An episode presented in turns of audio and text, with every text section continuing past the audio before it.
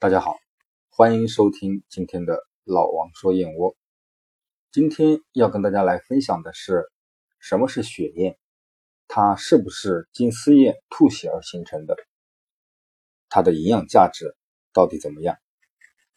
那么首先，血燕又叫红燕，很显然，它并不是金丝燕吐血形成的。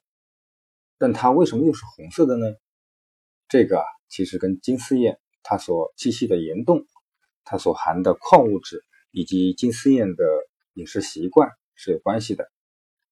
根据实验室的这个研究发现，血燕它既没有血小板，也没有红细胞，所以说血燕是金丝燕吐血而形成的，这个结论很显然是不对的。但是它确实又含有比较高的矿物质和微量元素，所以说。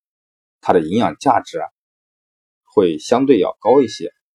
好了，今天这个小知识点就到这里，我们明天见。